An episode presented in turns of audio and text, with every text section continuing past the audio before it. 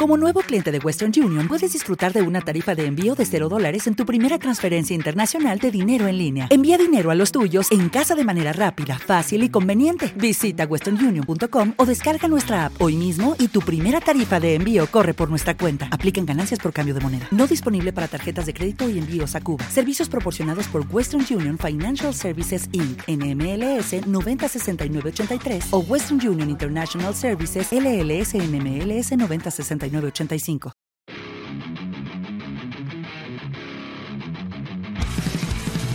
Buenas, ¿cómo andan? Bienvenidos a un nuevo podcast de Headbangers. Mi nombre es Hugo García. Llegó el viernes, así que no podía ser de otra manera. Hay podcast colaborativo. Este lo vamos a vivir en dos partes. Hoy sale la primera, la semana que viene saldrá la próxima. Y el tópico de esta semana es los mejores discos del primer semestre. Llegamos a la mitad de 2018, así que es momento de destacar lo mejor de lo que va del año, ¿sí? Así que vamos a hablar solo de discos editados entre enero de 2018 y junio de 2018 hasta fines de junio, vale.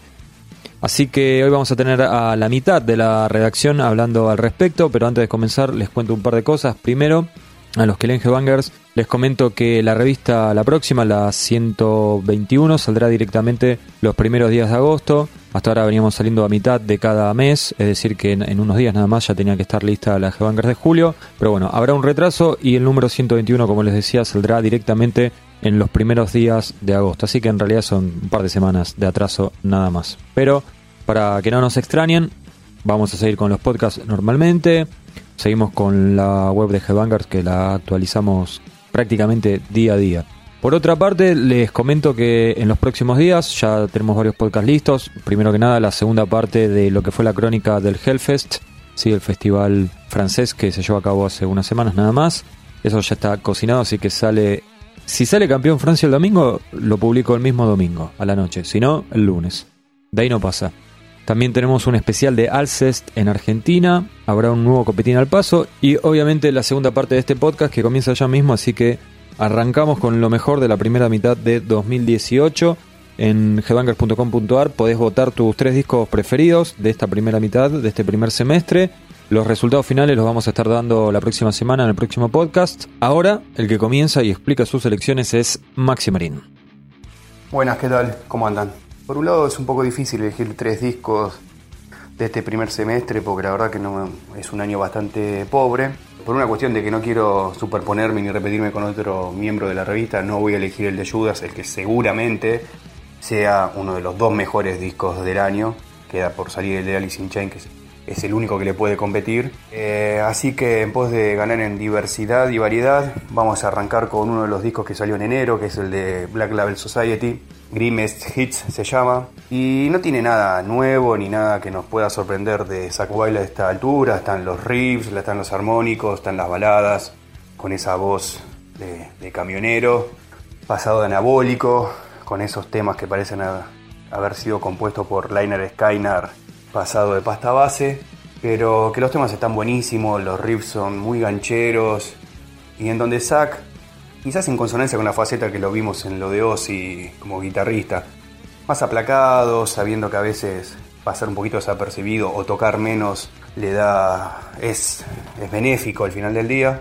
Zack saca un disco muy bueno, mucho mejor que la segunda parte de Book of Shadow y mucho mejor que el anterior de Black Label Society. Así que no quiero que pase el informe sin dejar de mencionar un disco que seguramente quede perdido y que no le importa a nadie, pero que deja muy buenos dividendos. Otro disco que me gustó mucho es el de Amorphis. Eh, la verdad que me sorprendió porque el último disco, Under a Red Cloud, del 2015, me había parecido un embole. Aunque hoy en día, sinceramente, creo que le rescato algunos mayores méritos que en su momento, pero no es un disco de más de 6 puntos. Y en donde la banda, por ahí, este, la, la propuesta había llegado a un punto en donde parecía no tener retorno mucho tecladito de banda power metalera, fineza de tercera categoría, pocas ideas. Esa Holopainen, el, el director artístico y de orquesta de la banda. Pero ahora como que dieron una vuelta de tuerca, eh, se muestran un poquito más inquietos, hay unos temas donde no van a lo seguro, hay incursión de, inclusión perdón, de, voces femeninas, eh, participa Nex de, de Gathering, hay coros en modo Therion, Eh, hay guitarras acústicas, hay cosas que me hacen acordar a Elegy, algunas cositas de Tuonela.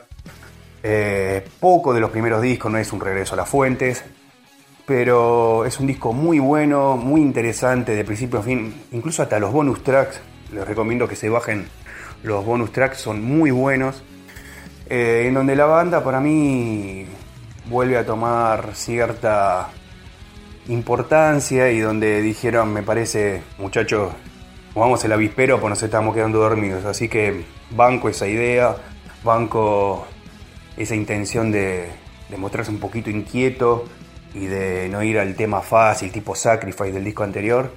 Así que valoro lo, lo hecho por, por la banda fineza, el sexteto que recupera su bajista original. Así que si están interesados en un poquito de metal europeo del bueno, denle bola al último de Amorphis. Y cierro el informe con una, banda que ya a esta altura ya no es ningún placer culposo, es una falopa increíble, que es de Nightflake Orchestra, que editó su último disco el pasado 29 de junio, así que llegué justo con el tema de la inclusión del primer semestre.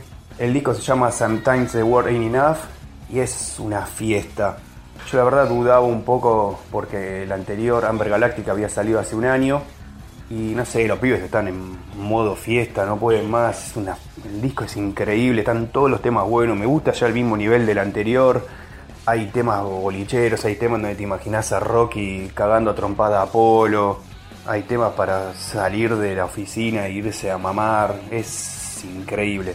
Es un disco buenísimo. no puedo creer que los chabones toquen en banda de metal extremo. Como que tenían esto guardado lo tenían, tienen la fiebre sábado por la noche en las venas y lo dejaron salir, ya tienen cuatro discos y lo único que espero es que se dejen de...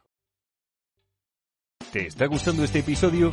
Hazte fan desde el botón apoyar del podcast de Nivos. Elige tu aportación y podrás escuchar este y el resto de sus episodios extra. Además, ayudarás a su productor a seguir creando contenido con la misma pasión y dedicación.